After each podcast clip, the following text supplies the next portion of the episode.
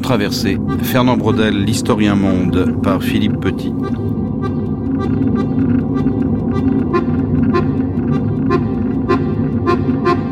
J'ai été aux prises avec des, problèmes de mise en place. J'ai superposé les échelles, ou je les ai utilisées les unes après les autres, et je pense que j'ai laissé comme cela, entre les images que j'ai données, des masses de, faits, de réalités, euh, de choses importantes, euh, qui, qui restent dans la nuit, et qui sont forcément, je dirais, une masse historique. Je ne nie pas du tout que ce soit une masse historique. Or, la curiosité que j'ai vis-à-vis de l'histoire profonde et de l'histoire longue, c'est que personne ne fait ce métier de scaphandrier pour aller voir ce qui s'y passe. La Maison des sciences de l'homme, Histoire d'une maison, Fernand Brodel, fondateur d'institutions. J'ai la prétention de vous expliquer le temps présent, au-delà des circonstances que nous vivons, au-delà des remous qu'elles entraînent et même de vous expliquer dans une certaine mesure ces circonstances et ces remous eux-mêmes. Grosse prétention, penserez-vous, et manque de modestie de ma part. Grosse prétention car je suis mal placé, vous en conviendrez, pour apercevoir le monde. Si encore j'étais libre, si au moins j'occupais une place d'importance. Grosse prétention aussi parce que le monde est vaste et passablement compliqué, et qu'à parler franc, il n'est pas toujours très explicable. Au mieux, c'est à une très longue entreprise que je vous convie. Mais cette prétention, en fait, s'appuie sur une très grande confiance.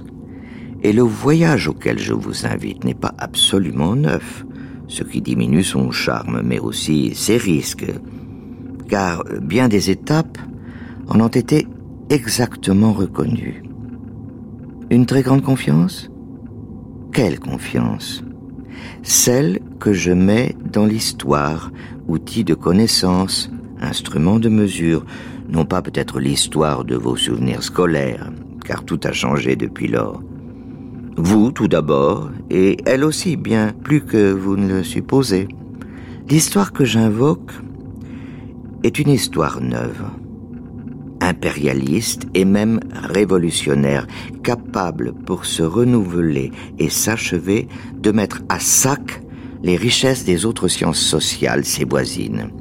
Une histoire, je le répète, qui a beaucoup changé, qui s'est singulièrement avancée, quoi qu'on dise, dans la connaissance des hommes et du monde, en un mot, dans l'intelligence même de la vie.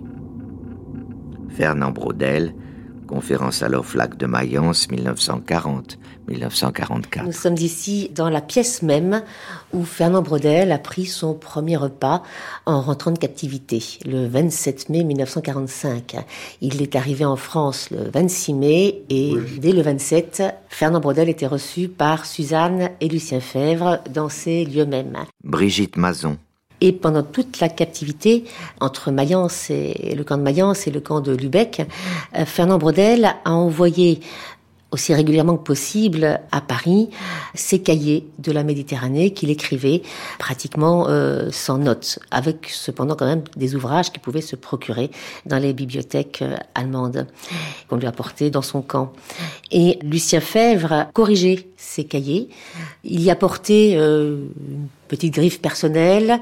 Il avait déjà, vous le savez, orienté euh, dès 1930, enfin juste à la fin des années 20, le recentrement du sujet de Fernand Brodel, qui euh, au départ était Philippe II, l'Espagne et la Méditerranée. Et Lucien Fèvre lui avait suggéré de déplacer son sujet, de prendre la Méditerranée pour centre. Et cette thèse sur laquelle il travaillait depuis une bonne dizaine d'années, lorsqu'il s'est retrouvé en captivité, il l'a envoyé donc à Lucien Fèvre. Et nous avons ici un de ces euh, cahiers qui est une des euh, moutures. Vous avez deux cahiers en fait, sur lesquels on peut lire sur la première page la Méditerranée et le monde méditerranéen à l'époque de Philippe II, au flag 10 à Lucien Fèvre, en témoignage de respectueuse et fidèle affection. Il y avait déjà euh, la dédicace et c'est envoyé en 1941 ou en 1942. La préface a été rédigée, maintes fois euh, retouchée par euh, Fernand Braudel, et il pensait, en 1942, avoir déjà mis un point final à sa thèse, qu'il a bien évidemment complètement remanié jusqu'à sa publication en 1949. Alors, on voit ici... Page de gauche, page de droite, des, ratures, et est-ce que ce sont des, reprises à gauche Alors, des reprises de Fernand Braudel lui-même, mais ici, un certain nombre de suggestions de Lucien Fèvre, qu'on peut voir euh, dans le corps même du texte. Dans le non. Peu, de choses. Hein. Ici, sur la page de gauche, par exemple, on voit ici renforcer ce passage écrit au, crayon euh, bleu, euh, l'écriture de Lucien Fèvre, qui met un certain nombre d'annotations. Et lorsqu'il recevait ces cahiers, Lucien Fèvre éprouvait une joie indicible. Il l'écrivait à Fernand. Il lui écrivait, je peux vous citer même euh, ici un extrait de la correspondance. Donc les fameuses cartes. Voilà, ces fameuses cartes. Et euh, Lucien Fèvre écrit par exemple le 14 novembre 1941, euh, très cher, en ce qui concerne vos papiers reçus au sujet, deux envois successifs, d'abord quatre cahiers de thèse, puis une vingtaine d'autres, coupures et notes. Envoyez tout ceci à Thierry. Thierry, c'est là où se trouvait euh, Paulette Brodel, où Madame Brodel y travaille. Elle me l'écrit sur lettre reçue hier. Et à la lecture de ces cahiers, il lui écrit le 29 décembre 1941, à l'Oflac de Mayence, Ami de tout cœur à vous, plus que jamais. Maintenez-vous en bonne et ferme santé. Plus que jamais nous avons besoin de vous. Plus que jamais nous comptons sur vous. Réalisez-vous ce que me donne de joie vos cahiers. Il ne s'agit plus de promesses, il s'agit de réalisation. Que les hommes de mon âge puissent voir la relève assurée par vous, et ils termineront en paix leur vie tragique et tourmentée. Fernand Braudel a été sûrement un des hommes qui ont le plus compté pour moi de façon intellectuelle, professionnel et personnel. Jacques Le Goff. Auprès de lui, ou à cause de lui, j'ai même eu, je dirais, plusieurs chocs importants de ma carrière. Le premier choc vient de 1948, si je ne m'abuse. J'étais encore euh, élève à l'école normale supérieure. Le bruit se répand très vite qu'un livre extraordinaire vient de paraître qui opère un véritable renouvellement de l'histoire. C'était le livre de Fernand Braudel, La Méditerranée à l'époque de Philippe II. Donc la Méditerranée au XVIe siècle. J'en reparlerai dans un instant. Je le lis, je suis en effet subjugué, et puis arrive un second choc, c'est que nous apprenons euh, que euh, Fernand Braudel a été nommé président du jury d'agrégation d'histoire, et il se trouve que je suis candidat à l'agrégation la première année où il préside le jury. Et tout de suite, nous sommes à la fois enthousiastes de nous trouver plongés dans ce qui apparaît comme un grand changement dans le regard euh, historique, mais en même temps un peu inquiets, comme on dit, d'essuyer les plâtres. Fernand Braudel n'était pas à cette époque universitaire au sens technique, si j'ose dire, du terme, puisqu'il enseignait dans cette euh, école dont nous avions beaucoup entendu parler, que j'avais bien sûr l'intention de fréquenter un jour, mais où, pris par euh, les cours que nous devions suivre euh, soit à la rue d'Ulm, euh, soit à la Sorbonne, nous n'avions guère le temps d'aller, je me parlais de ce qui s'appelait à ce moment-là l'école pratique des hautes études. Je pense que d'autres auront dit euh, qu'il s'agit d'une institution créée par le dernier ministre de l'Éducation nationale. Je pense qu'on disait l'enseignement public à ce moment-là de hum, l'empereur Napoléon III en 1868, Victor Duruy, qui était lui-même un grand historien de l'Antiquité et qui avait désiré créer un lieu de formation à la recherche et à la réflexion historique qui soit, je dirais pas seulement différent, je dirais presque aux antipodes de l'enseignement magistral de la Sorbonne. Il faut peut-être dire un mot de ce qu'était le modèle de l'école pratique, qui lui est beaucoup plus ancien. Hein, c'est à la fin du Second Empire que Victor Duruy a eu l'idée, comme on fait souvent dans le système universitaire français, on ne le réforme pas au centre, mais on le réforme par les marges, ou on ajoute des pièces par les marges.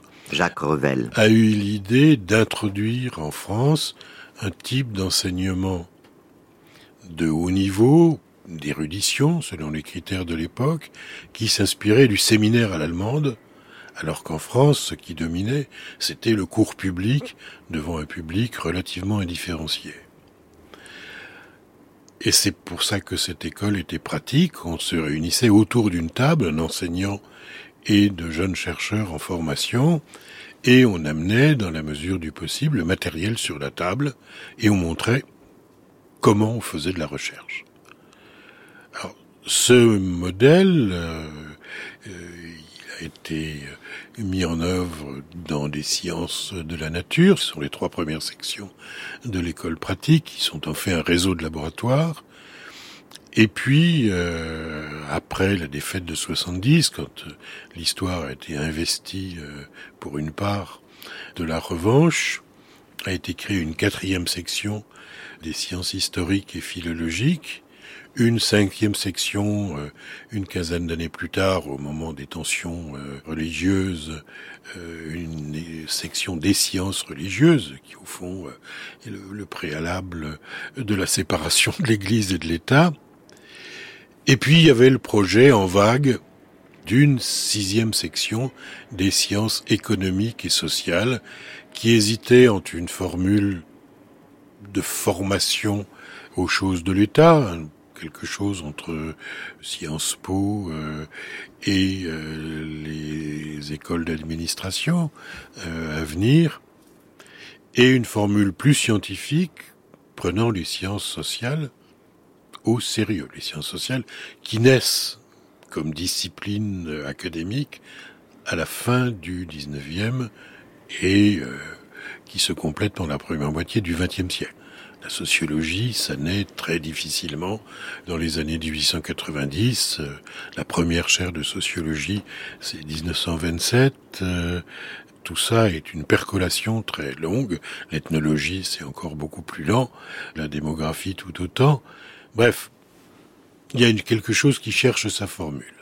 Et puis ensuite, il y a eu l'autre enfant de Lucien Fèvre, qui est la sixième section de l'école pratique des hautes études, qu'il a créée en 1947 avec Fernand Braudel comme secrétaire de cette section et Charles Morazet ainsi que Gabriel Lebras. Donc cette création en 1948, Lucien Fèvre, en tant que président, lui donne toute son inspiration intellectuelle. Il est le concepteur de la première affiche de la sixième section, mais Fernand Braudel prend cette institution en main comme un, formidable entrepreneur. Et euh, Fernand Baudel s'entoure de deux hommes, deux adjoints extraordinaires qui sont Clément Seller et Louis Velay.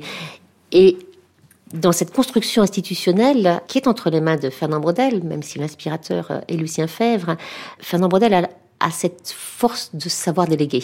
Ce que peut-être Lucien Fèvre a eu du mal à faire, le contexte était différent. Lucien Fèvre était un homme de revue, l'homme qui a aussi travaillé, euh, qui a été le directeur scientifique de l'encyclopédie française, mais il n'avait pas de staff opérationnel pour piloter ces grandes entreprises. Or, Fernand Braudel a su, lui, s'appuyer sur des équipes. Et c'est lui qui prend ensuite en charge cet autre enfant de Lucien Fèvre, qui est la sixième section de l'école pratique aux études, à laquelle on va rendre visite tout à l'heure, je suppose. Il me reste beaucoup de brodel. Il me reste d'abord le fait qu'il m'a amené à convertir tout récit et toute histoire en problématique. Marc Ferraud. Autrement dit que, alors que jusqu'à Brodel, le récit était l'aboutissement, si je puis dire, d'une étude, à partir de Brodel, et pour moi au moins, le récit est devenu le point de départ d'une analyse, ce qui est tout à fait différent. Donc je n'exclus pas le récit, mais il me sert d'instrument, étant entendu qu'un récit est très vulnérable parce qu'avec les mêmes sources, on peut faire trois récits. Donc c'est d'abord ça qui m'a appris.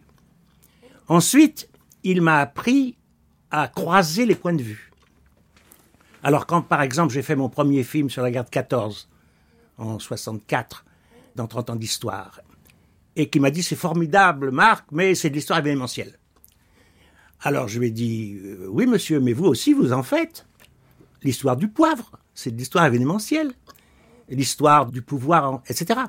Et là, il a admis, mais en fait, lui, il se servait de, de croisement d'histoire événementielle pour construire quelque chose d'autre. Donc, il m'a appris ce deuxième trait-là. Et puis, surtout, il m'a appris à chercher toujours des approches novatrices.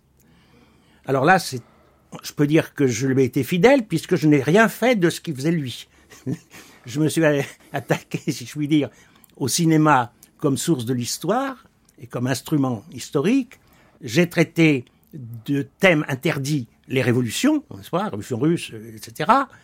Et en vérité, il m'en a pas du tout voulu, au contraire, il était ravi. Et alors, pire que tout, si j'ose dire, quand j'ai fait mon pétain, pas, il a voulu en, faire une préface, puis il l'a pas faite puisqu'il est mort à ce moment-là. Mais il m'interrogeait tout le temps. Et il me disait, qu'est-ce que tu as trouvé de neuf sur Pétain? Je lui disais, je vous répondrai pas, ce serait de l'histoire événementielle. Il m'est arrivé un soir, à l'intérieur de l'état de Bahia, d'être pris brusquement au milieu d'une montée prodigieuse de lucioles phosphorescentes. Elles éclataient partout sans arrêt, plus ou moins hautes, innombrables, en gerbes au sortir des taillis et des fossés de la route, comme autant de fusées trop brèves pourtant pour éclairer le paysage avec netteté. Ainsi, des événements, ces points de lumière, au-delà de leur éclat, plus ou moins vif, au-delà de leur propre histoire, tout le paysage environnant est à reconstituer. La route, les broussailles, le hautbois, la latérite rougeâtre du nord brésilien, pulvérulente, les déclivités du terrain, les rares véhicules qui passent et les bourricots, bien plus nombreux avec leurs grosses charges de charbon de bois, enfin les maisons proches et les cultures. D'où la nécessité, voyez-vous, de dépasser la frange lumineuse des événements qui n'est qu'une première frontière souvent à elle seule une bien petite histoire.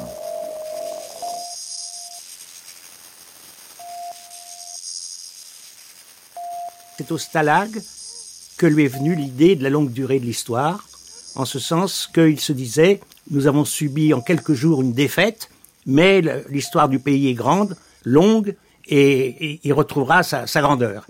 Et d'après lui, c'est comme ça que l'idée de, la durée en histoire, euh, il l'a en quelque sorte fait sourdre de, l'attente de la libération. Donc la longue durée serait née d'un accident de l'histoire qui a été le sien comme prisonnier en Allemagne. Je, pense que d'une part, le fait d'avoir vécu euh, en Algérie pendant plusieurs années, euh, lui a. C'est la première fois qu'il sortait de France. C'est la première fois qu'il voyait la mer quand il la traversait. C'est un provincial lorrain. Et d'autre part, d'avoir vu la Méditerranée de l'autre côté, c'est-à-dire d'avoir euh, rompu avec les habitudes perceptives qui font que nous la regardons d'en haut et qu'elle n'a pas la même forme vue d'en bas, ont été fondamentale à son projet, comme l'a été euh, quelques années plus tard euh, l'expatriation vers le Brésil, où il dit bah, euh, j'ai su ce que c'était qu'un grand espace. Je, je, pense que il dit même plus. Il dit c'est au Brésil que je suis devenu intelligent. Pourquoi il est devenu intelligent? Parce qu'il a vu des choses qu'il comprenait pas. et qui s'est donné du mal pour essayer de les comprendre. Alors je, je pense que l'expatriation, que s'il avait fait euh, ce livre en France, euh, en restant en France, avec quelques incursions dans les archives euh, espagnoles et italiennes, ça n'aurait pas été le même. Brigitte Mazon, vous êtes euh, archiviste. Nous sommes euh, ici, euh, boulevard Raspail, dans cette fameuse maison des sciences de l'homme. Et vous avez devant vous là un article de combat, une page jeunesse université. La maison des sciences de l'homme va enfin sortir de terre, datée du 8 juin 1966. Alors qu'est-ce qu'elle a de particulier cette maison? Là, je veux parler de, à la fois de l'architecture et du projet. Tout d'abord, il y a eu un voyage aux États-Unis en 1962 euh, d'une équipe que Fernand Brodel a envoyé aux États-Unis pour observer les constructions américaines. C'était en 1962 et avec les architectes français. Et ils en sont revenus avec d'abord une conception de l'air climatisé et cette architecture de fer et de verre avec l'ossature à l'extérieur euh, euh, du bâtiment et ses volets métalliques. On est à ce moment-là, au moment de la conception du bâtiment, qui donc remonte, l'idée remonte au milieu des années 50, et c'est la naissance au sein de la sixième section d'école pratique des hautes études, des études sur, au début on avait dit sur le monde contemporain, et c'est devenu air culturel, dans une version francisée de ce qui se passait aux États-Unis. francisée parce que tout de suite est intervenu, euh, les historiens sont intervenus euh, dans ces problématiques, pas simplement les sociologues, les anthropologues, mais aussi et surtout les historiens. Donc ces aires culturelles, les premières à être euh, intégrées dans les programmes de la sixième section, c'était la Chine, la Russie, l'Afrique noire, le Japon, le Maghreb, qui ont constitué des de documentation avec des bibliothèques de recherche spécialisées qui étaient installées dans les étages avec une trémie centrale. L'architecture du bâtiment, vous l'avez aussi sur cette maquette là que j'ai euh, sous, euh, sous les yeux. Donc ce parallélépipède, ce parallélépipède, au centre, on a même ici un plan euh, de l'époque. Ce centre aveugle était euh, destiné à recevoir des collections de ces fameuses aires culturelles. Et puis il se trouve que au fil des ans, la résistance au sol n'a plus été suffisante et euh, ces centres de documentation, en tout cas leur bibliothèque, ont dû être délocalisés. Et d'ailleurs, euh, les archives ont occupé la place des livres, je, dirais, dans ce centre du bâtiment, ce centre aveugle qu'on appelle les trémies. C'est un terme architectural que personnellement je n'ai rencontré qu'ici. Et trémies avec cette notion de euh, ces espaces euh, aveugles reliés à la bibliothèque centrale au premier étage par un monte-charge. Donc une trémie, euh, ce sont ces espaces reliés entre eux. Brodel, d'abord Brodel était un grand enseignant, libre. Je suppose qu'il a fait quand il était avant la, la, Seconde Guerre mondiale des cours de type classique, mais moi, je me souviens les premiers séminaires de Brodel auxquels j'ai assisté dans les années 60 c'était une espèce d'épopée, ça partait dans tous les sens. C'était très riche, et puis on s'accrochait aux branches, en tout cas.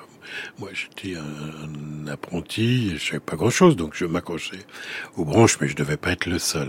Vous vous souvenez un peu du contenu, des thèmes? Oh, quand j'y suis allé, c'était des problèmes euh, d'histoire méditerranéenne euh, dont il commençait, je pense, à se désintéresser.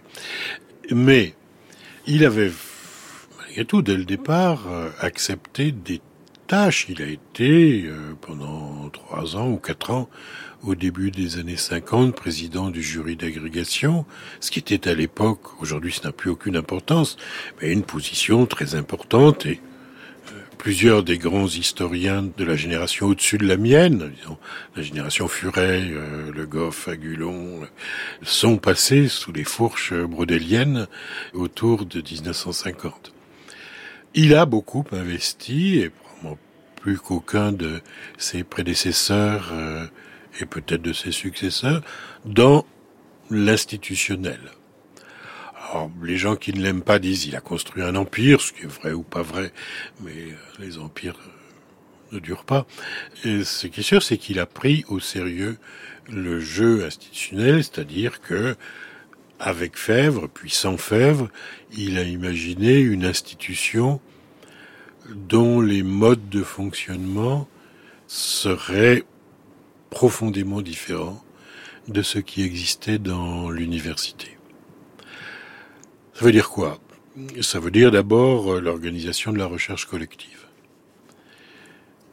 l'école euh, des hautes études, la sixième section, n'a pas été le seul endroit ce modèle s'est mis en place, mais c'est probablement en sciences sociales l'endroit où cela s'est fait de manière la plus visible et la plus résolue. Ce sont les années où le CNRS se met en place, lentement, et au fond, l'idée de ce qu'on appelle ici des laboratoires.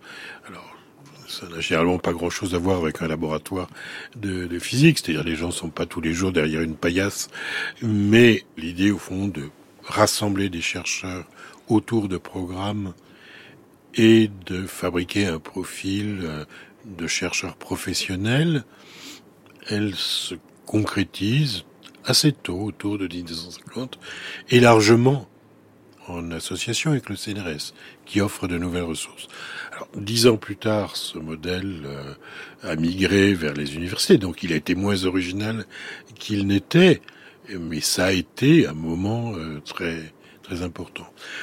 Le, le second aspect, c'était, là, il était fidèle à ce qu'était la mission de l'école pratique, de former de jeunes chercheurs, c'est-à-dire euh, de recruter librement, sans obligation de nombre, euh, euh, et à travers le contact direct, puisqu'à l'époque, ce sont des petites choses, ce sont des petits effectifs.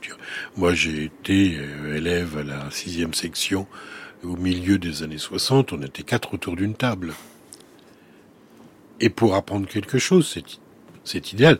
C'est luxueux, mais à l'époque, l'université, c'est pas tant de monde par rapport à ce qui est intervenu par la suite. Donc, ça ne pose guère de problème.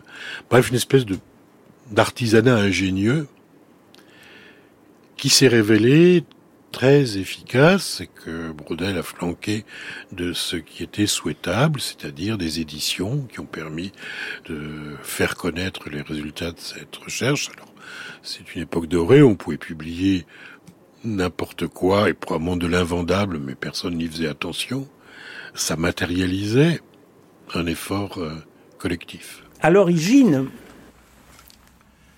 l'école des hautes études était une institution qui enseignait la recherche. Alors, faut le préciser parce qu'on a fini par l'oublier.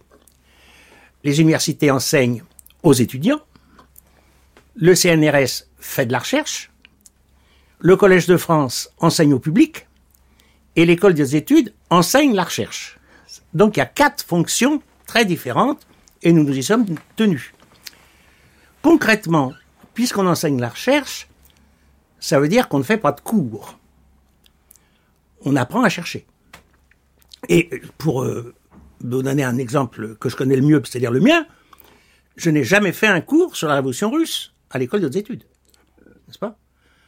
Je faisais des séminaires sur le cinéma où je découvrais des méthodes nouvelles d'analyser les films, par exemple, n'est-ce pas? Ou l'intérêt du film comme information, ou la différence entre la fiction et le documentaire, etc., etc., etc. Mais chaque séance, c'était quelque chose d'autre. Il n'y avait jamais de répétition. Si bien que l'on pouvait très vite être à bout de souffle. Et je suis sûr que beaucoup de mes collègues sont à bout de souffle. Et moi, si j'ai pas été à bout de souffle, c'est parce que j'ai changé de, je dis souvent d'épouse, à défaut d'autre chose, disons de thème, après la Russie, je suis passé au cinéma, après je suis passé aux colonies, après je suis passé à Pétain. Donc j'ai changé, donc j'avais toujours de la nouveauté à créer. Alors que d'autres restaient trop étroitement euh, sur leur chandeur Brodel à changer lui aussi. Donc euh, c'était ça la fonction de l'école, c'était d'enseigner comment on cherche pour trouver des nouvelles méthodes et faire progresser la science. La science de la connaissance historique, c'est-à-dire de l'intelligibilité des problèmes historiques. Et pas du récit, bien sûr. Alors, à partir de là, moi je me suis aperçu aux annales que dans les années 70, au début, n'est-ce pas, que chaque chercheur qui m'apportait un article, au fond, inventait une discipline. Alors il y avait l'anthropologie archéologique, il y avait l'archéologie, euh, etc. Il y avait et même à un moment, pour euh, faire une blague, j'avais préparé un séminaire de sémiologie intertextuelle. Ça, c'était pour emmerder les élèves de Barthes, qui faisaient de la sémiologie, n'est-ce pas, et qui regardaient les autres de haut. Donc moi, je faisais de la sémiologie intertextuelle, puisque je comparais texte écrit, images et compagnie. Bon.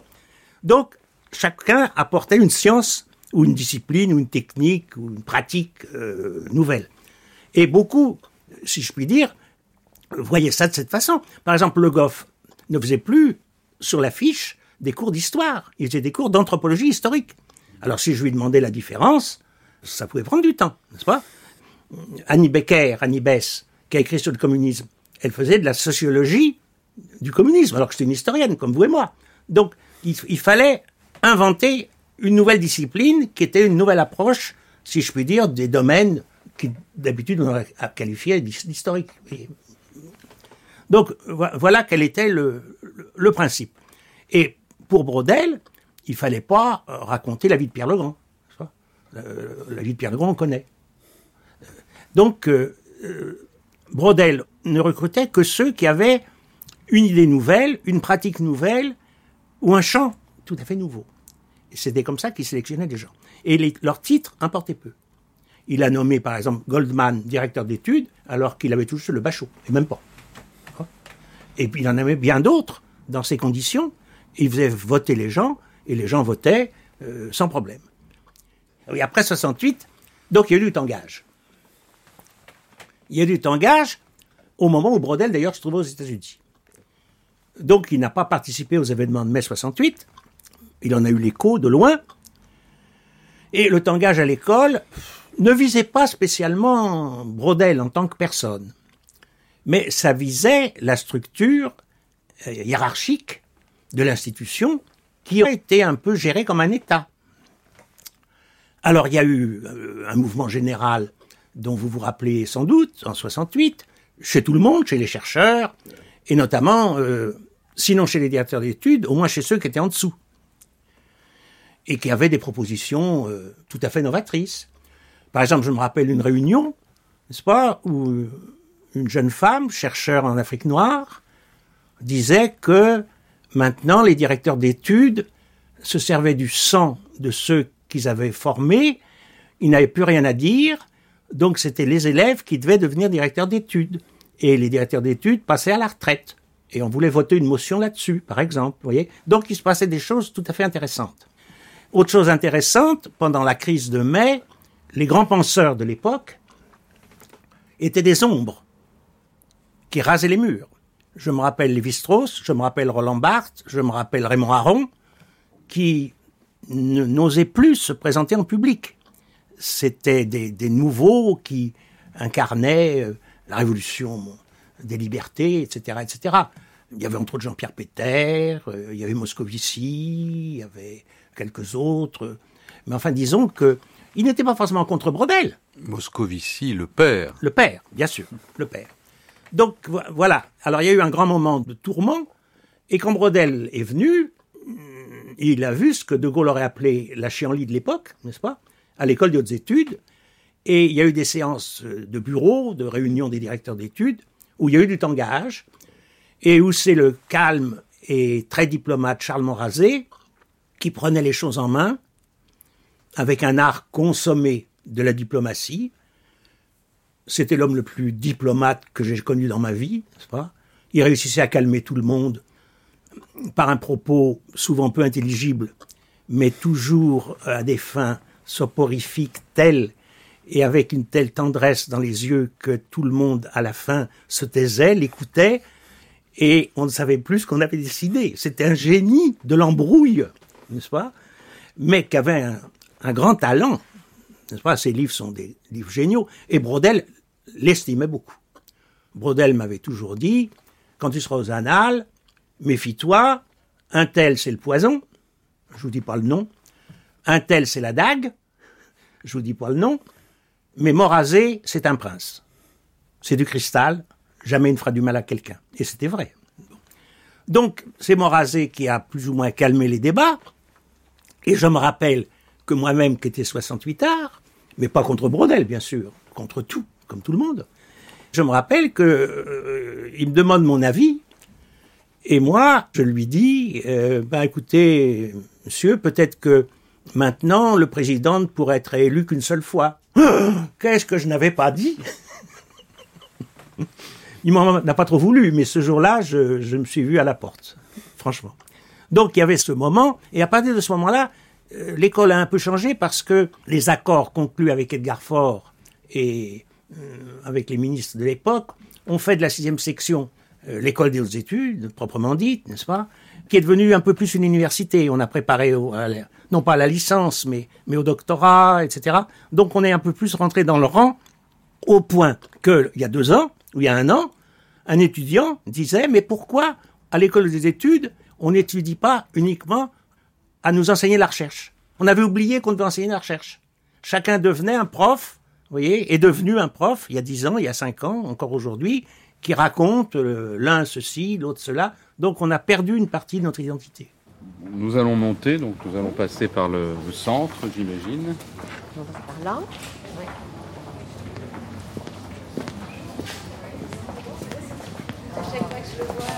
J'ai envie de le cliquer.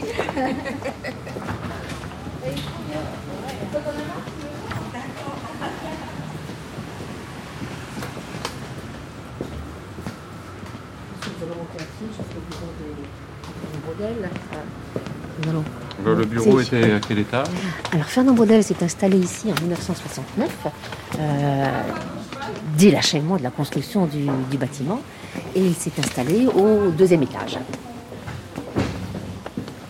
dans la partie de la maison des sciences de l'homme. Donc là, nous sommes au premier. Qui est l'étage de la bibliothèque. Avec euh, toutes les revues. Ici, c'est la grande bibliothèque de la maison des, des sciences de l'homme. Donc nous sommes au deuxième étage. Vous avez vu ce- cet escalier avec ces, ces- ces deux vo- euh,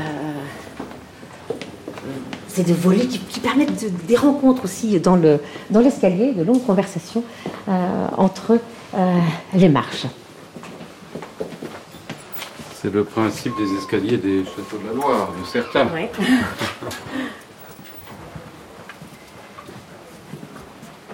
Donc nous sommes ici au deuxième étage, qui est euh, occupé par euh, les bureaux de la Maison des sciences de l'homme. Et...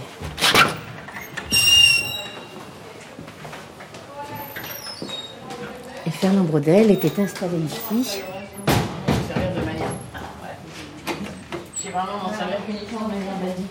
Donc à partir de 1969, et c'est actuellement devenu le bureau de l'administrateur Michel Devorka.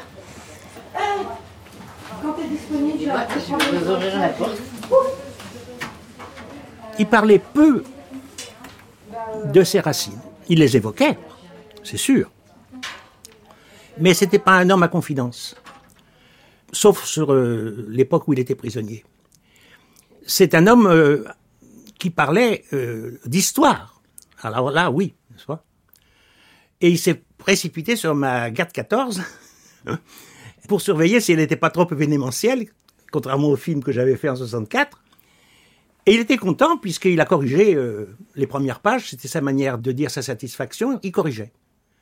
Et en trois pages, ça n'en faisait plus qu'une. Il avait un don d'écriture qui était extraordinaire, qu'il m'a enseigné d'ailleurs, que j'ai appris depuis un peu, j'espère, je crois, à savoir euh, condenser et tout en gardant le rythme. Alors qu'en général, c'est long, ça traîne et tout, et lui, il coupe, il coupe, il coupe, il coupe, n'est-ce pas? Et tous ses textes, d'ailleurs, étaient comme ça. Euh, il écrivait, puis il coupait, puis il reprenait son texte numéro 2, qui devenait le numéro 3, encore plus court, etc. Mais c'était sur l'histoire. C'était pas sur sa vie personnelle. Sa vie personnelle, c'était l'histoire. Et sa vie personnelle, c'était de conquérir pour l'histoire une domination mondiale. Ça, c'est quelque chose qu'il faut répéter. Alors, il ne le disait pas comme ça, mais c'était la réalité. C'est-à-dire, maintenant, nous avons gagné le Chili. C'est-à-dire que c'est un homme des annales qui enseigne à Santiago du Chili. Nous risquons de perdre l'Allemagne. Mais heureusement, nous avons Kellen Benz, n'est-ce pas, qui est sur l'histoire économique, qui est très bon, mais à Mayence, on n'a personne. L'Europe de l'Est, on s'en occupe grâce aux Polonais. Donc, il avait cette manière, n'est-ce pas, comme Philippe II, de maîtriser le monde et de mettre presque des, petites croix ou des petits drapeaux là où il y avait des historiens de l'école des annales. Surtout n'oublions pas que nous ne sommes pas seuls dans cette recherche. Les sciences du social nous tiennent compagnie, constituées hier, mais impérialistes elles aussi, vigoureuses, désireuses de se donner de l'air étendu de façon plus scientifique et plus claire que nous vers les buts qu'elles se sont assignés. Plus scientifiques que l'histoire, mieux articulées qu'elles par rapport à la masse des faits sociaux, elles sont, autre différence, délibérément centrées sur l'actuel, c'est-à-dire sur la vie et tout elle travaille sur ce qui peut se voir, se mesurer, se toucher du doigt. Immense supériorité. Les géographes étudient la société dans ses rapports avec l'espace, l'étudier dans ses formes vivantes, primitives ou balbutiantes, telle est la tâche des ethnologues et des ethnographes. Ceux-ci préoccupés du détail des descriptions, ceux-là attentifs aux lois générales en la matière. Le statisticien étudie la société sous l'angle du nombre, le lot des économistes est de la considérer sous l'angle du doigt et avoir, au travers, comme dit l'un d'eux, de l'acte à titre onéreux. Au juriste revient l'étude des idéaux du droit et des lois pratiques sans quoi il n'y a pas de société. Reste au sociologue la reconnaissance des mécanismes sociaux considérés en eux-mêmes, donc les plus profondes et les plus incertaines prospections. Nous voulons seulement dire, assez vite, ce qu'elles apportent à l'histoire. Elles travaillent sur l'actuel, avons-nous dit, tout en ayant chacune leurs sections anciennes. Or, dans notre travail centré sur le passé, n'avons-nous pas des tâches analogues aux leurs? Historiens, nous devons être par surcroît géographes, économistes, juristes à notre propre compte. Pour les sociétés d'hier, nous avons aussi à nous préoccuper de ce qui a duré du permanent, donc en partie de l'actuel, de ce qui dure au-delà des changements si multiples ou si graves qu'ils soient, de ce qui dure au-delà d'un incident, d'une période et au-delà de cette toute petite chose si révélatrice pourtant qu'est une existence à l'échelle du monde et du temps avec un décalage chronologique qui complique tout, il est vrai, mais qui n'altère pas entièrement la nature des choses, nous avons, répétons-le, les mêmes tâches que nos voisins. Nos méthodes ne sont pas les leurs, mais nos problèmes, oui, bien.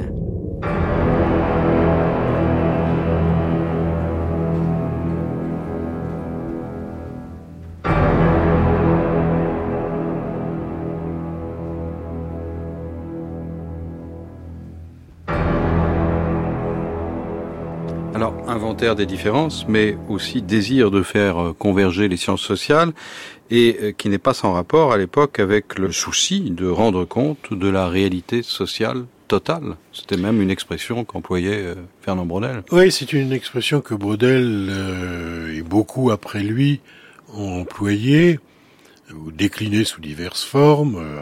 Aujourd'hui, on dirait global, mais lui disait plus volontiers total.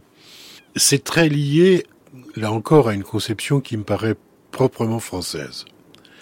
Euh, il y avait au fond une sorte de willful thinking qui consistait à dire les sciences de l'homme sont en conflit permanent, euh, en désaccord euh, méthodologique,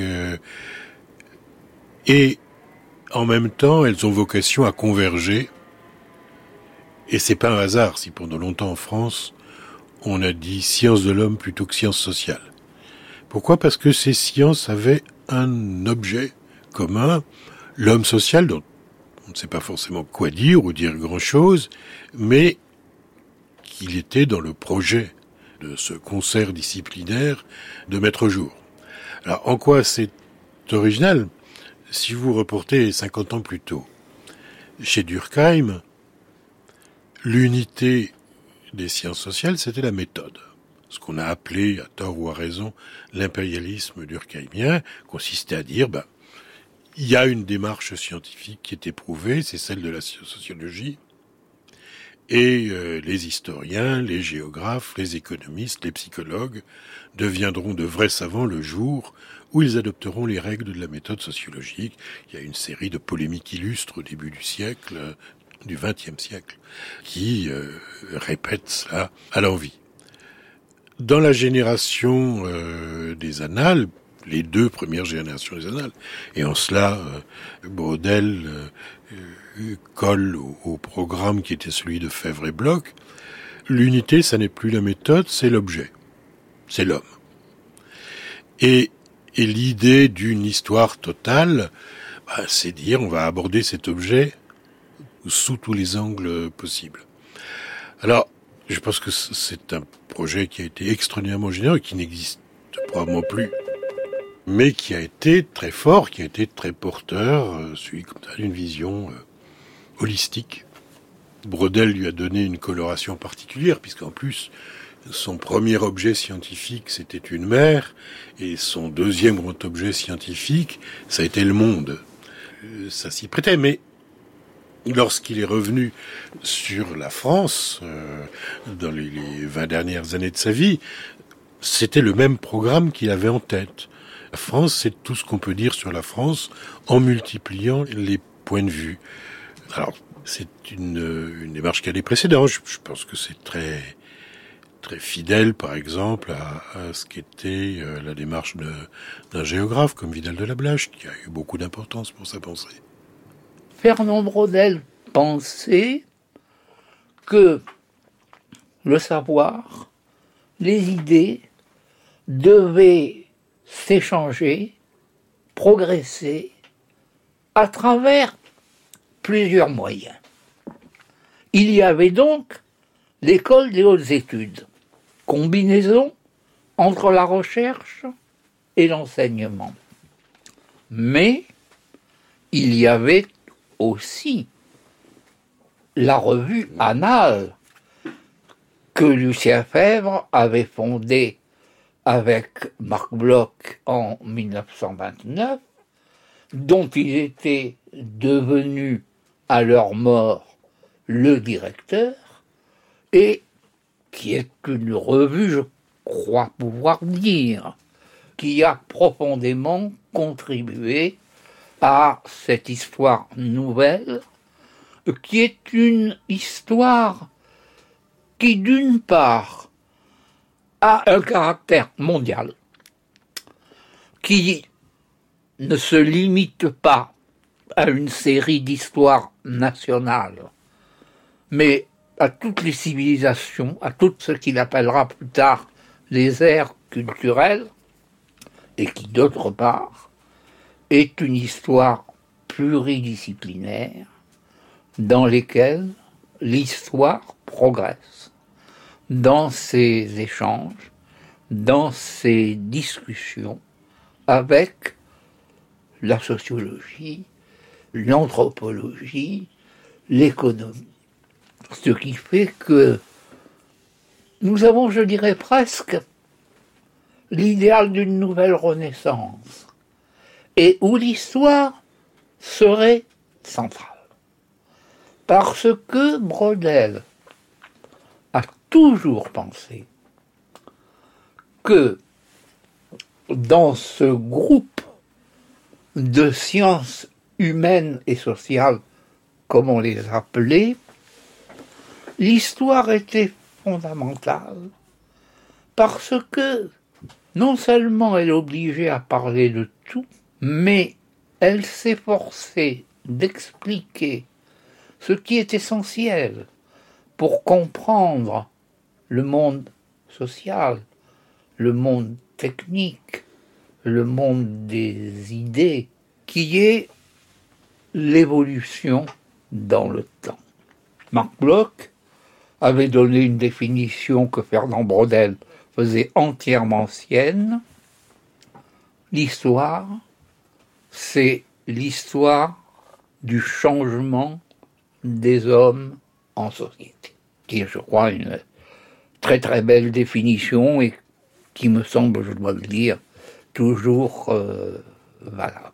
En 1972, Fernand Brodel quitte ses fonctions de professeur au Collège de France, puisqu'il est atteint par l'âge de la retraite, il a 70 ans, et il pensait à l'époque continué à garder ses deux casquettes. Euh, d'administrateur de la Maison des sciences de l'homme, il avait quitté la, direction des annales depuis un moment, administrateur de la Maison des sciences de l'homme et président de la sixième section. Et puis euh, le ministère euh, lui a fait comprendre que ce qui était valable pour ses prédécesseurs à l'école pratique des hautes études, c'était plus du tout au goût du jour et un professeur du Collège de France à la retraite ne pouvait pas être président d'une institution universitaire.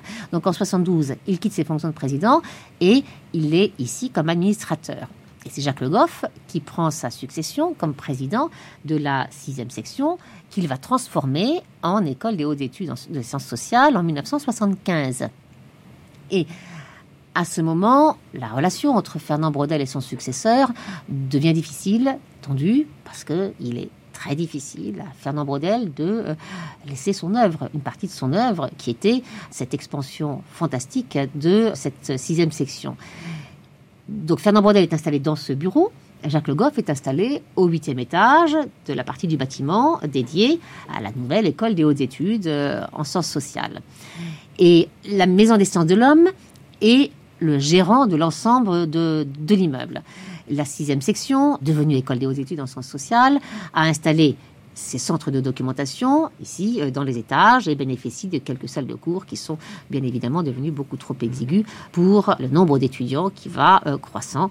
Et elle s'installe ensuite boulevard Raspail, au 105 boulevard Raspail, puis au 96 boulevard Raspail, avec euh, son amphithéâtre et un certain nombre de salles de cours et de bureaux. Donc c'est le campus, c'est devenu le campus Raspail.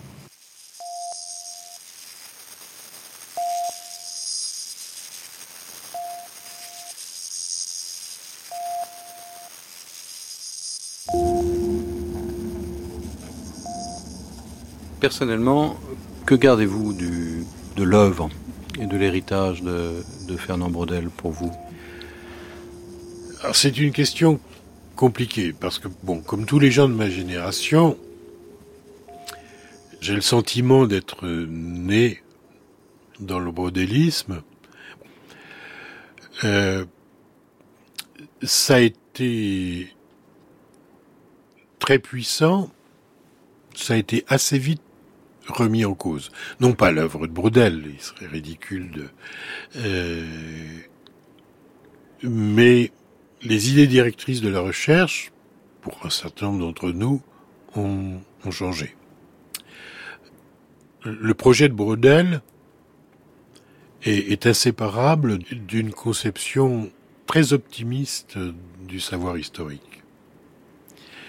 À savoir que nous fabriquions tous euh, les pièces euh, d'un mur euh, dont nous ne savions pas quelle forme il auront, mais dont nous ne doutions pas qu'à la fin il existerait, ou qu'il y aurait une maison de la science. Et au fond, c'est l'idée qui est derrière le projet d'une histoire globale ou d'une science globale. Alors ce modèle optimiste, je pense qu'il a vacillé ou qu'il a été mis en cause dans le courant des années 70. Pour des raisons, euh, je dirais, internes et externes. Internes, parce que en histoire, euh, puisque c'est ma discipline, mais je pense que c'est vrai pour les autres, euh, comme ailleurs, il y a une loi des rendements décroissants, et que parfois il n'est pas utile de, de savoir à 98% ce qu'on sait à 94%.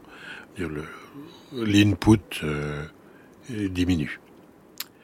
Ça, c'est les raisons internes que je résume très, très grossièrement. Les raisons externes, c'est que, bah, comme dans la société euh, autour de nous, d'optimisme méthodologique euh, ou épistémologique dans le cas des, des sciences sociales, qui était celui de, des 30 années d'après la guerre, qui par moments euh, côtoyait le scientisme, c'est des faits. C'est-à-dire que le, niveau d'attente que nous mettions dans nos projets scientifiques ou dans nos résultats euh, euh, n'a plus été le même parce que nous vivons dans des sociétés qui sont moins sûres d'elles-mêmes, dont l'avenir est plus brouillé pour pour dire le moins. Donc le présent est plus fragile et le passé plus incertain. Euh, alors ça, c'est pense que Pomian a appelé la crise de l'avenir.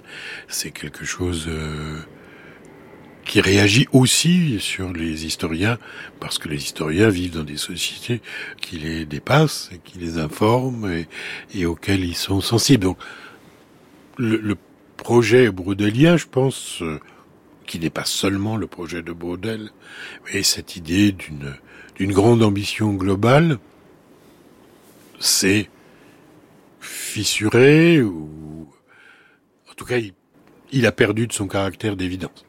Est-ce que vous pensez que Fernand Brodel était conscient de cette euh, crise de l'avenir que vous venez d'évoquer?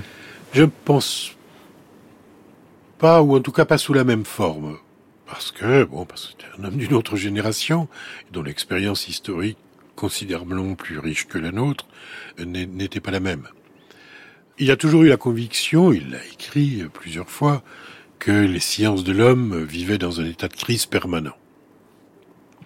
Il a même une phrase assez étrange et assez touchante. Il dit au fond, c'est l'histoire qui est la moins prétentieuse ou la moins arrogante de toutes les sciences de l'homme qui peut leur servir de langage commun ou d'horizon commun. Mais cette modestie et ce sentiment d'une crise beau, qui avait des effets institutionnels. Euh, euh, Brodel est quelqu'un euh, euh, qui a, dû euh, bricoler une institution, ce qui n'est pas rien, qui avait des aspects scientifiques, et Brodel a entretenu à longueur de vie discussions avec les économistes, avec les strauss du côté de l'anthropologie, etc. Il savait bien que ça n'était pas facile. Mais il avait cette conviction forte qu'au fond, il y avait un point de convergence. Il a fait beaucoup pour que cette convergence se réalise à travers des dispositifs euh, institutionnels et scientifiques. Euh, je, pense que les gens d'une génération et demie plus jeune ou deux générations plus jeunes n'ont plus cet optimisme ou portent un regard critique sur ce projet, ou disons le mettre entre parenthèses en attendant. C'est-à-dire que on est passé d'un modèle de la symptote, on ne sait pas quand ça se fera, mais ça se fera, à un modèle de construisons autre chose. Et c'est ça qui me paraît caractériser les sciences sociales depuis les années, euh, depuis la fin des années 70. Non pas qu'elles se tourneraient le dos, mais qu'elles estiment qu'au fond, elles ont quelque chose à se dire pour autant qu'elles sont différentes. Vous savez, c'est comme euh, en électricité, pour que le courant passe, il faut qu'il y ait une différence de potentiel. Bah, il est possible, en tout cas, c'est l'avis de quelques-uns dont je suis, que euh, euh, plutôt que l'idée d'une intégration des sciences sociales, la prise en considération de ce qu'elles ont de particulier dans leur manière de faire, dans les objets qu'elles se donnent, euh, soit un moyen de donner du relief à leur euh, domaine de recherche.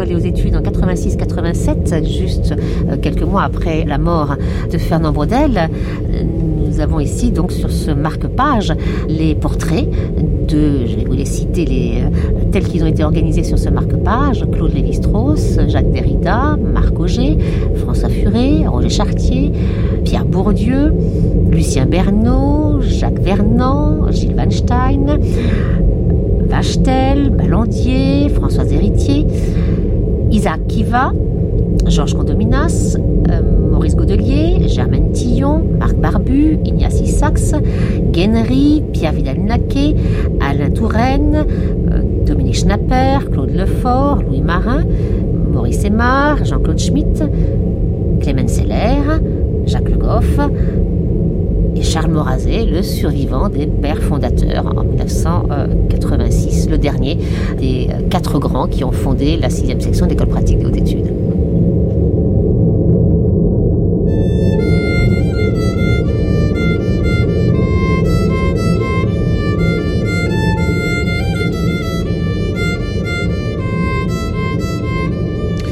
Eh nous allons, terminer cette euh, matinée en compagnie de François euh, Hartog, euh, qui est non pas un brodélien, mais quand même brodélien à, sa manière, en tout cas qui a beaucoup réfléchi sur, sur l'événement, sur, sur l'histoire nouvelle et aussi sur l'enseignement de l'histoire.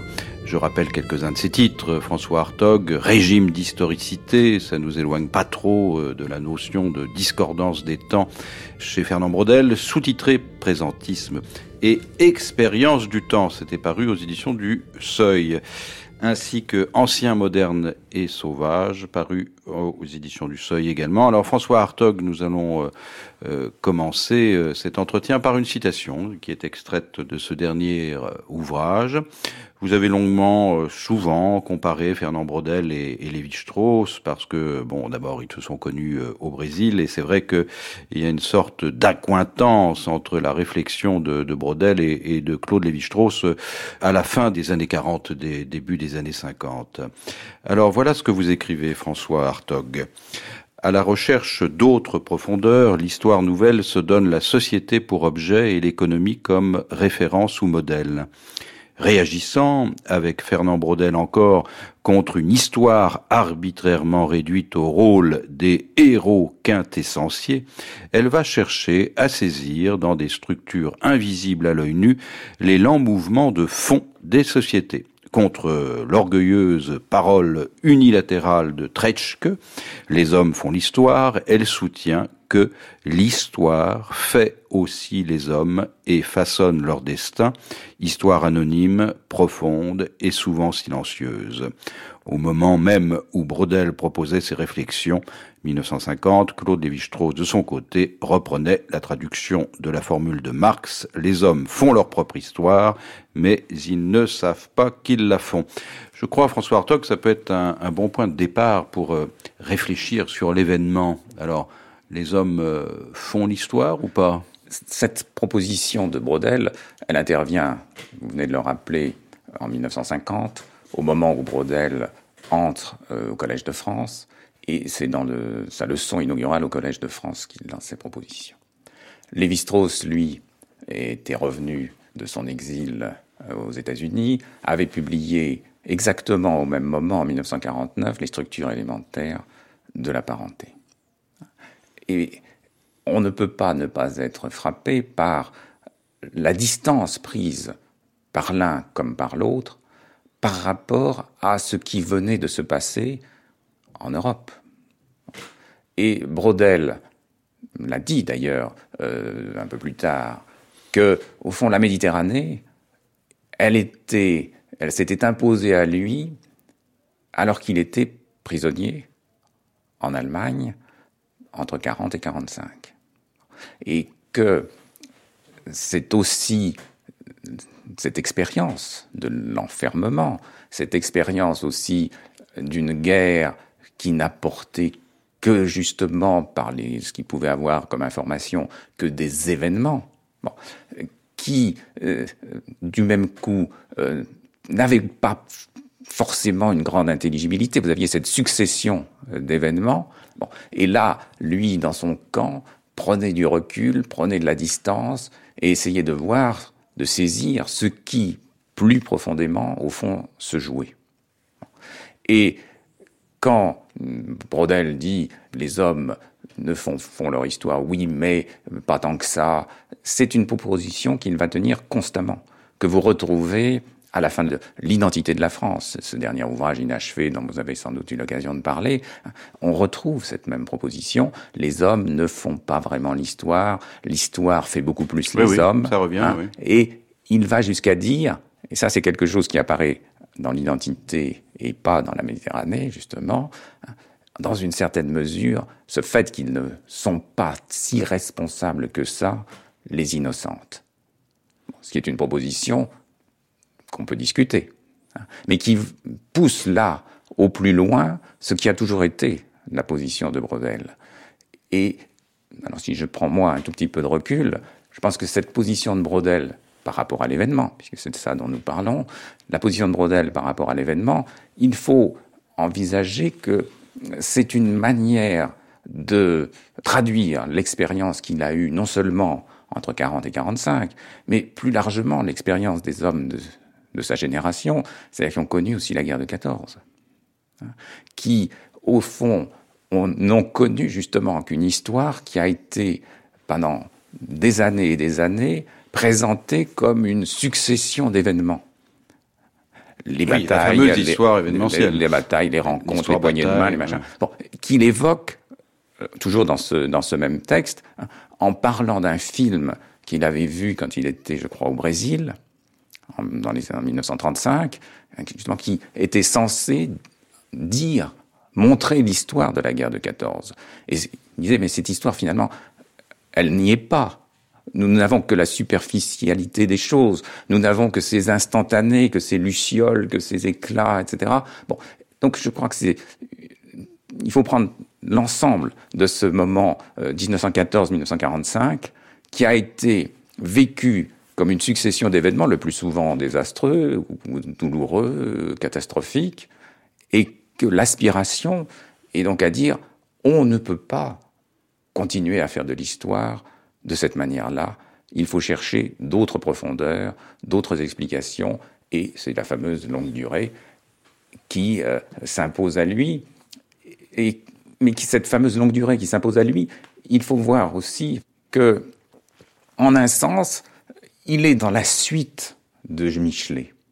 Si vous avez relu ces textes de Brodel, en particulier celui de 1950, sa, leçon au collège, bon, c'est un morceau de rhétorique, de bravoure euh, pour cette occasion solennelle, mais été frappé en le relisant là, euh, à quel point il y a une inspiration micheletiste dedans.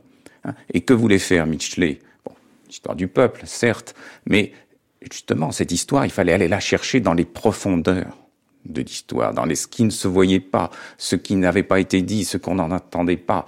Et ça voulait dire pour lui, dans un premier temps, travailler dans les archives, aller aux archives, et puis faire parler les archives, savoir entendre ce que ces mots qui n'avaient pas pu être dits. Bon, donc il y a cette aspiration à la plongée, elle existe déjà dans la définition de la discipline si vous voulez, telle qu'elle se met en place, avec, en particulier avec Michelet, bon, et un peu plus tard avec les débuts d'une histoire économique et sociale avec euh, Marc Bloch euh, en particulier. Donc on est dans ce mouvement de plongée, mais Brodel le pousse plus loin dans la mesure où, où je pense que cette expérience 14-45 joue un rôle très important pour dire il faut trouver une autre façon de faire de l'histoire et aller chercher les choses qui vraiment comptent c'est-à-dire ce qui se joue dans la lenteur, dans ce temps qui s'écoule à peine, dans cette très longue durée, dans ce, parfois dans cette histoire immobile. Ce qui se joue sans, que les hommes en aient euh, forcément conscience. Mais, s'agissant néanmoins de l'enseignement de l'histoire, Fernand Brodel euh, croisait inévitablement l'histoire euh, récit. Peut-être qu'il s'éloignait de l'histoire événementielle. Il disait lui-même que jusqu'à la classe de terminale, il fallait raconter l'histoire. Mais déjà, ça pose un problème. C'est quoi raconter l'histoire? Alors effectivement, quand, on est en temps de guerre, un événement, bon bah c'est euh, suivre la ligne de front, enfin les, renversements d'alliance, où en sont les Russes, où en sont les Alliés, etc., etc. Ça, on peut comprendre, mais euh, j'aimerais vous interpeller là-dessus. C'est pour l'historien, qu'est-ce que c'est qu'un événement? D'abord, en ce qui concerne Brodel lui-même, on a simplifié la position de Brodel en disant il est contre l'événement. Euh, pas d'histoire événementielle, pas d'histoire bataille, pas d'histoire. Bon, ce qu'il nous faut, c'est uniquement la longue durée. Et en effet, il y a eu des programmes qui ont tendu, programmes scolaires, j'entends, qui ont tendu à cela. Mais si vous lisez Brodel lui-même, il n'a jamais dit ça. C'est-à-dire qu'il a dit, oui, je, mets l'accent sur la longue durée, c'est ce que je mets sur la table. Hein, quand dans, dans un article de 1958 sur la longue durée, qui a été son, ce grand article qui a circulé, bon, et qui s'adresse aux autres sciences humaines et sociales, il a, bon, donc il mettait l'accent en disant, voilà, je peux vous proposer ça comme quelque chose à partager. Mais lui-même a toujours dit que l'histoire, c'était la dialectique de la durée, une dialectique de la durée. C'est-à-dire ce mouvement incessant entre le court et le long, entre le court, le moyen et le long, le très court, le très long, le, moyen, avec toutes les, les, variations possibles. Donc là, la Méditerranée avait tendance à nous présenter les choses comme vous avez ces trois étages, ces trois temporalités. Bon. Mais après, il, a toujours, dit plusieurs fois, euh, en réalité, il n'y a pas droit de temps, il y en a 330, 3000, on ne sait pas. Mais du coup, ça pose aussi un problème sur euh, qu'est-ce qu'on va saisir à la fin des fins, puisque chaque, en effet, on peut dire que chaque objet a sa temporalité. Donc la temporalité de ce crayon n'est pas celle de ma montre, qui n'est pas celle de mes lunettes, etc. Bon, mais alors à ce moment-là, on est perdu dans une espèce de d'un comment dire d'inventaire, histoire sérielle. Oui, mais justement où il n'y a pas de série, hein, série infinie. Oui, de, de, de, comme ça, de pluralité, de diversité indéfinie d'objets avec chaque d'objets, d'institutions, de, de pratiques, de manières de faire, d'habitudes, d'attitudes, enfin bon, qui ont chacune leur temporalité, leur histoire, et et au fond, alors il est pris là-dedans, Brodel. Et, l'histoire totale, ce serait ça. Ce serait de pouvoir faire l'histoire de rassembler tout cela pour en faire quelque chose. Et l'image qu'il utilise toujours, et là on retrouve encore Michelet, c'est celle de la vie. Bon, l'histoire devrait être comme la vie, ressaisir au plus près ce qu'est la vie. Avec tous les problèmes que peut poser l'usage de ces, de, ces métaphores. Alors, qu'est-ce que c'est que l'événement? Bon. Brodel a fait un choix. Hein, il a dit oui, euh, il veut pas d'ailleurs de discussion. Hein, il le dit à plusieurs reprises, tout ça, on perd, c'est la perte de temps, les philosophes nous ennuient, de toute façon, ils sont bien loin derrière nous, nous, nous travaillons au ras du sol, ils travaillent je ne sais où. Bon, il ne veut pas de discussion, mais il dit, au fond, je retiens pour l'événement la définition de ce qui est un instantané d'histoire. Hein, le temps bref, la nouvelle sonnante, hein, dit-il, c'est une expression qu'il reprend. Voilà, c'est ça l'événement. Alors une fois qu'on a fait cette définition, qu'on a pris cette définition commodément, on peut très bien dire, voilà, ça, ça ne m'intéresse pas vraiment, et pour moi, les événements, c'est autre chose. C'est une conjoncture, c'est ces structures euh, mentales, éventuellement, qui perdurent pendant des siècles et des siècles. L'historien, je crois, ne peut évidemment pas se passer de l'événement. Et il y a eu plusieurs tentatives pour réintroduire l'événement dans l'histoire. Ce qui nous a poussé à réintroduire l'événement qui en réalité n'était jamais vraiment parti. dire, la troisième partie de la Méditerranée, c'est quand même Philippe II. Bon.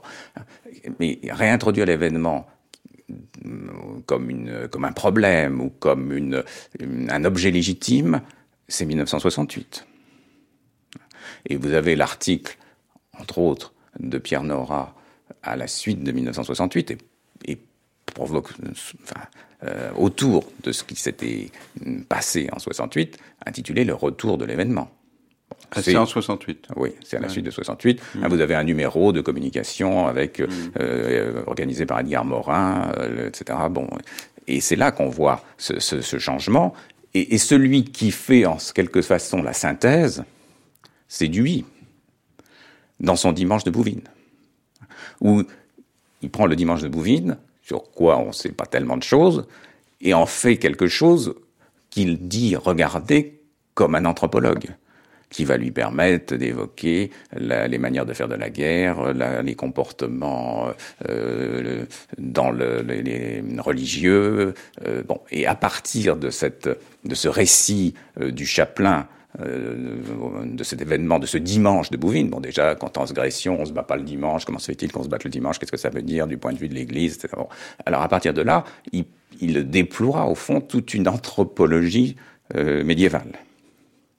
Donc là, on a une réintroduction de l'événement qui devient, alors c'est un peu aussi la, la, la thématique du symptôme. L'événement symptôme, mais au bout du compte, on pourrait euh, dire, alors dans un événement, on peut retrouver tout. Oui, mais quelle est la limite? François Hartog, là, quand vous dites on peut retrouver tout, euh, l'événement et la mise en intrigue de l'événement euh, vont de pair. Par rapport à cette histoire récit, c'est une question que je pose à la fois à Feu Brodel, mais aussi à vous. Qu'est-ce que devient la mise en intrigue de l'histoire, eu égard à la notion d'événement? Oui. Je crois que pour Brodel, fond, la question ne l'intéressait pas. Donc il ne, se, pose pas cette question. Hein. Je veux dire, il, euh, utilise ces métaphores, euh, la, euh, la, vie, retrouver la vie, être et ça c'est aussi dans la suite de Fèvre, hein, vivre l'histoire, et, dans la suite de Michelet. c'est une grande thématique de Michelet. Donc la, la mise en intrigue, lui, ça l'intéresse pas. Je pense qu'il s'en fiche. Et, et c'était pas une question présente au moment où il a écrit ces textes, mhm. disons, les plus réflexifs. Et celui qui a fait, là encore, le, enfin, un lien entre des interrogations du moment et Brodel, et la question de l'événement, c'est Paul Ricoeur. Oui, bien sûr. Dans son temps et récit. Et qui, alors, a bien, euh, évidemment, souligné à quel point euh, cette expression, si vous voulez, de récit, d'histoire-récit, employée par Fèvre et par les autres, au fond, n'impliquait aucune réflexion sur le récit, sur la dimension d'écriture de l'histoire. Fèvre parlait d'histoire-récit pour la condamner. Mais la question du récit en tant que tel, bon, ça n'est pas. Ce qu'il voulait, c'est faire une histoire scientifique. Mais une histoire scientifique qui ne reste pas à Claude Bernard et qui, justement, fasse état de ce qui s'était passé dans la physique. Alors, là où, où Ricoeur intervient, c'est que nous avons été dans les débats euh, des, années 70-80 euh, autour du récit. Le, alors cette fois, c'était plus le retour de l'événement, mais le retour du récit.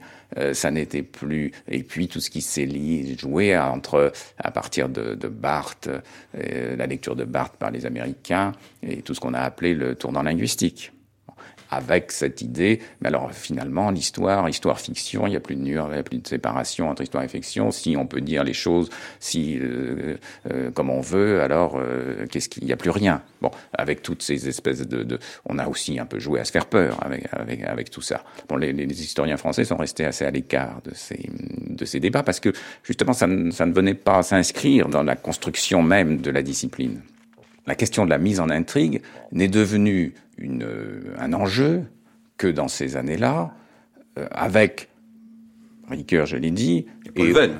Paul Venn aussi, et Michel de Certeau, ah avec son livre de 1975, L'écriture de l'histoire. la dimension d'écriture de l'histoire, qui parfois était mal compris, puisqu'on l'a pu l'engager, lui, ce qui n'était pas du tout son problème, du côté de histoire comme fiction. Bon, et le mot de, de fiction a eu des usages euh, divers. Bon, quand on disait fiction, ça, ça peut justement, ça veut dire que l'historien construit un récit, fabrique un récit, produit un récit, et qu'il n'y a pas d'autre moyen de faire de l'histoire. Entre euh, un événement ne devient événement qu'à partir du moment où il est nommé. Tant qu'il n'est pas nommé, il n'est pas. Bon, donc forcément, il faut qu'il soit pris dans une euh, construction linguistique qui lui donne des contours et ce qu'a montré Ricoeur, et ça, les historiens ont été un peu surpris, parce qu'ils, tout d'un coup, ils voyaient Brodel autrement. Hein, ce qu'a montré, c'est qu'au fond, la Méditerranée n'avait pas rompu avec le récit. Ah non, elle était devenue un personnage. Oui, mais, mais, mais Brodel le dit dans la, la première page la Méditerranée, c'est un personnage. Ah oui, oui. Et c'est la biographie d'un personnage, la Méditerranée. Il le dit. Il ne sait pas, on lui fait pas dire, il l'a dit. Bon. Et, mais ce que, alors, mais personne, évidemment, ne voulait, ne faisait attention à ça. Préface, bon, euh, rhétorique d'usage, là encore. Mais ce qu'a montré Ricoeur, c'est qu'au fond, il y avait, alors, ce qu'il appelle une quasi-intrigue. Que, par conséquent, cette histoire qui voulait rompre avec ce qu'elle appelait l'histoire récit, en réalité, évidemment, continuer à fabriquer des récits, mais des récits qui euh, se présentaient comme une autre manière d'envisager l'histoire, et en particulier avec ce qui avait beaucoup frappé, cette distinction entre les trois étages qui euh, voulaient justement rompre la continuité du récit, avec alors euh, le qu'il appelait, ce que Brodel appelait il y avait vous aviez le récitatif de l'événement, le récitatif de la conjoncture, et puis, disons, le, murmure euh, à peine audible de la structure. Mais, donc, Ricoeur vient nous dire, mais, mais non, la Méditerranée, il y a du récit dedans. Il y a du récit dedans. Ce qui, ça c'est aussi un autre problème, est évidemment essentiel pour la thèse de Ricoeur lui-même, puisque pour lui, il n'y a de temps pensé que de temps raconté. Donc s'il si, il fallait qu'il montre que ceux qui prétendaient avoir rompu avec le récit, s'être détournés du récit pour faire une histoire scientifique, en réalité avaient bien gardé une forme de relation fût-ce sous la forme du quasi, au récit.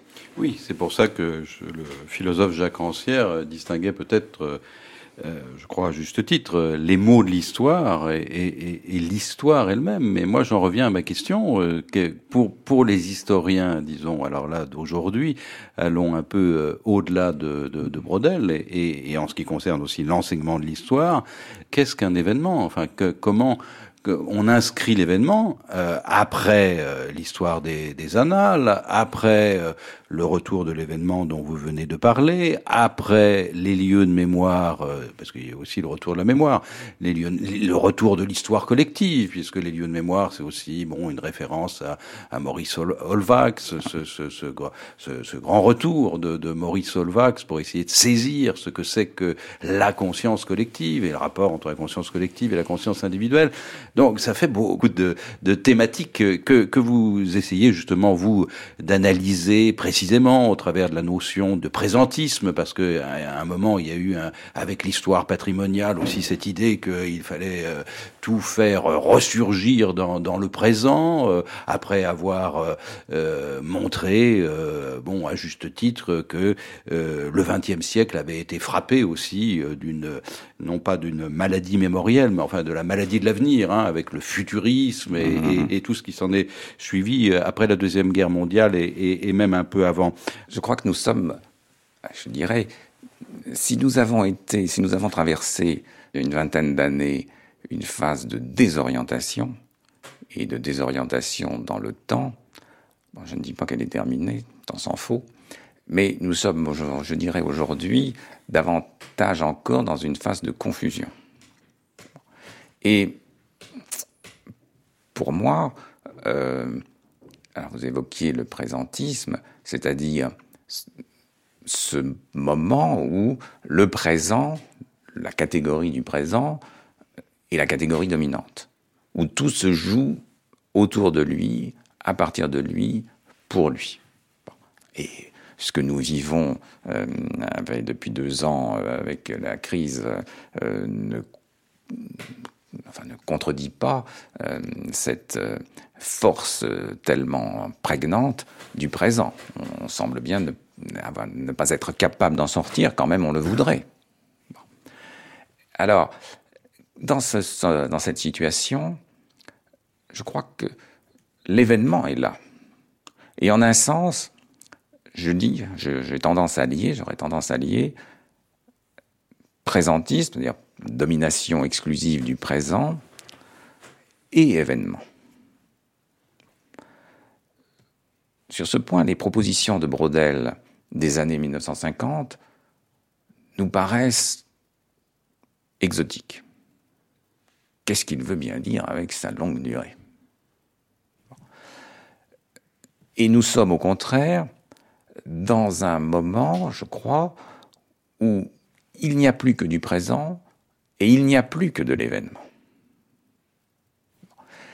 Mais des événements produits par tout euh, le fonctionnement de nos, sociétés, hein, avec la montée de ce terme euh, de l'événementiel.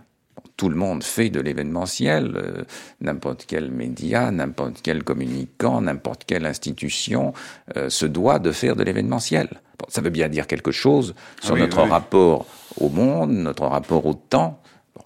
Mais cet événement, ce tout, je dirais ce tout événement dans lequel nous sommes, c'est tellement imposé que nous avons en somme renoncé à l'inscrire dans une histoire.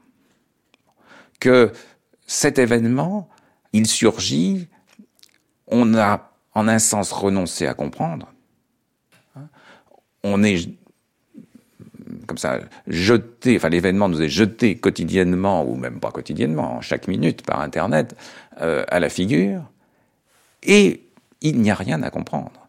On passe ensuite à l'événement suivant. L'important n'étant pas de l'inscrire justement dans cette dialectique de la durée pour laquelle Brodel a tant euh, œuvré, mais de le saisir dans son surgissement, et l'important c'est de le saisir dans son surgissement, c'est tout. c'est pas de le comprendre, c'est pas de l'inscrire dans une série, euh, ça n'est pas euh, d'en tirer grand chose. Hein. Il faut simplement être le premier à le saisir.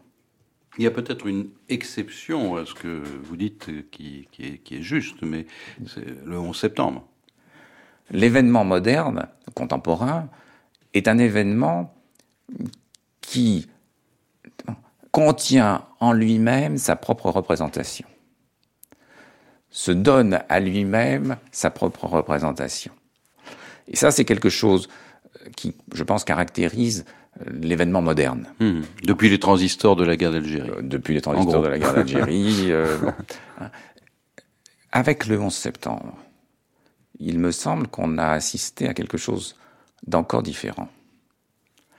Car vous avez le premier avion sur la première tour. Et ça, c'est un événement, je dirais presque classique. Non, pas le fait qu'un avion se foute sur la tour, mais c'est un événement classique, et au point que euh, les gens ont pendant cru, pensé que c'était un accident, on pendant un moment que c'était un accident. On a pu croire que c'était un accident. Mais quand vous avez le second avion euh, sur la seconde tour, alors là, on entre dans quelque chose de tout à fait différent, puisque ça a laissé précisément le temps à toutes les caméras, appareils photo, etc., de se braquer sur le World Trade Center.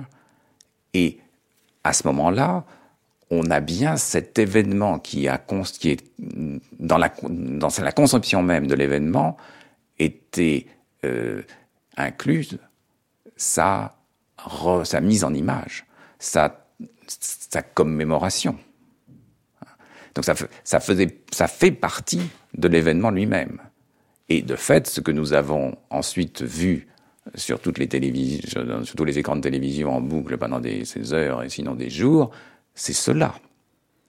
Donc là, on a une production euh, nouvelle.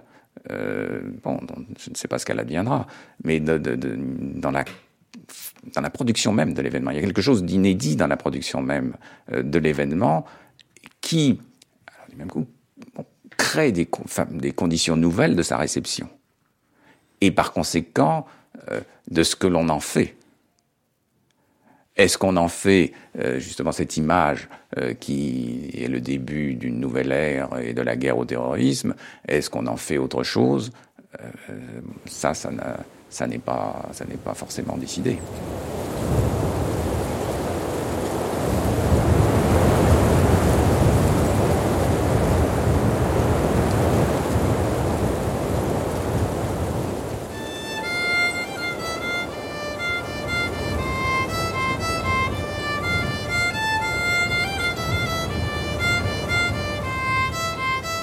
Grande traversée, Fernand Braudel, l'historien monde par Philippe Petit. Sont intervenus au cours de ce documentaire sur Paris et la Maison des sciences de l'homme Brigitte Mazon, Jacques Le Goff, Jacques Revel, Marc Ferraud et François Hartog. Texte de Fernand Braudel lu par Claude Aufort. Prise de son Arthur Gerbeau, Lidwin Caron, Marc Garvenès, Pierre Monteil. Mixage, Benjamin Vignal. Attaché de production, Diane Lamant. Réalisation, Franck Lilin.